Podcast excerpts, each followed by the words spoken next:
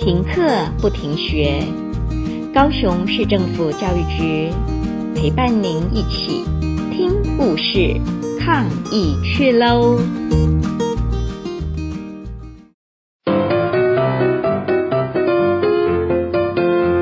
亲爱小朋友，大家好，我们是高雄市七星区大同国小附幼的老师们，今天要为大家带来一个很有趣的自编故事哦，叫做《大童宝宝的点心时间》，让我们一起来聆听这有趣的故事吧。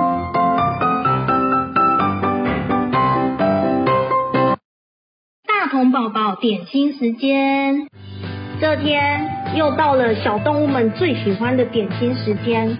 小动物们一个个排队向绵羊老师领取可口美味的餐点。耶！今天是我最喜欢吃的蛙桂，太好了。对呀对呀，我也很喜欢吃蛙桂哦。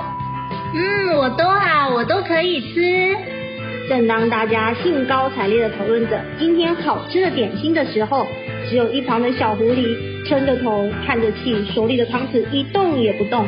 坐在隔壁的小河马看到了，就问他说：“哎，小狐狸，你干嘛不高兴呢、啊？你都低着头都不吃。”“我不喜欢吃蛙粿了。”“啊？什么？我不喜欢吃蛙粿了。”“哎呦，蛙粿很好吃哎，你看我都已经吃光光了。”“对呀、啊，对呀。”就这样，小动物们陆陆续续的吃完了点心。收拾好了桌子，纷纷到语文区去看书喽。只有小狐狸吃不完，最后只好请老师帮忙。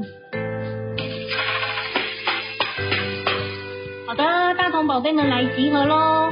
刚刚啊，我们都已经吃完点心了。现在老师想要请你们来分享一下，你们在学校最喜欢吃的点心是什么呢？好，小猫咪先说。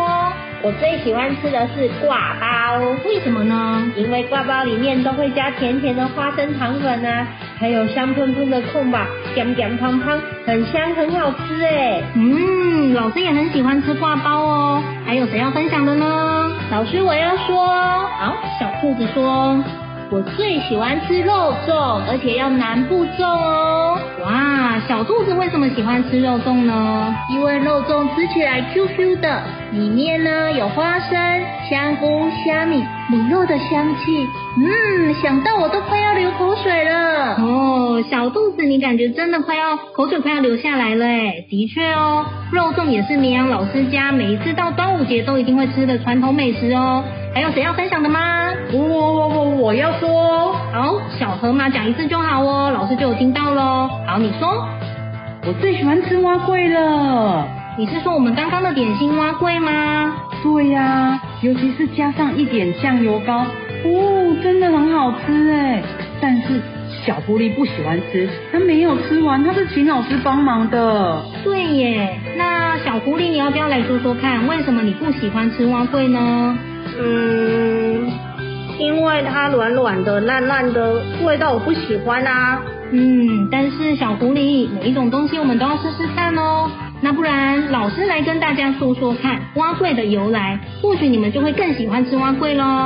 好啊，好啊，好啊。好，其实碗粿是一种代表感恩祈福的台湾小吃哦。是什么呢？因为啊，在以前的农业社会，耕田是很辛苦的。要吃到白米饭不是这么容易哦，所以以前的人呐、啊，他种完稻子之后的稻米呢，除了平常会拿来吃之外，也会把多余的稻米都存起来。可是存放比较久的稻米就会开始变成粉末，有一点糊糊的，所以呢，就干脆把这些稻米都磨成浆，加一点点水，放在碗里面煮，慢慢的就会变成现在的蛙柜喽。哦，原来是这样。那为什么蛙柜里面会加入那么多不同种的配料呢？哦，这个就要看不同地区不同习惯，或者是当时家里面有什么就可以加什么。依照不同地区的口味或者是喜好，会加入肉燥、香菇、蛋黄、瘦肉、虾仁等食材，就慢慢的演变成我们现在在吃的碗粿喽。原来呀、啊，老师说的感恩祈福是因为以前的人舍不得丢掉放太久的米而演变出来的一种美食啊。没错没错，而且以前农村生活很辛苦，白天的时候要出去工作，而且太阳下山的时候才休息。那耕田种地呢是很耗费体力的哦，而且常常啊也还没有到吃饭的时间，肚子就会很饿了。所以碗粿很有饱足感，也有很高的热量，所以用碗粿来填饱肚子，就会有很多的力气可以继续工作喽。所以呀，如果你吃碗粿的时候，心里一定要想着祖先为了这片土地打拼、努力奋斗的辛苦哦。老师，我知道了，以后我不会再挑食了，我一定会努力的把每一种食物都吃光光，尤其是碗粿。小狐狸加油！加油！亲爱的小朋友，平常你有没有很喜欢吃的点心呢？或是有什么是你不敢吃的点心呢？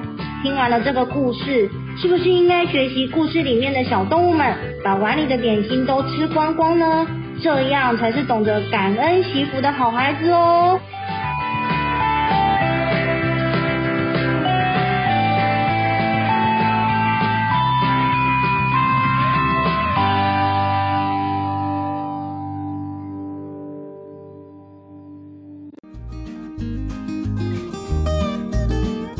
故事听完了，亲爱的小朋友，听完故事以后，你有什么想法呢？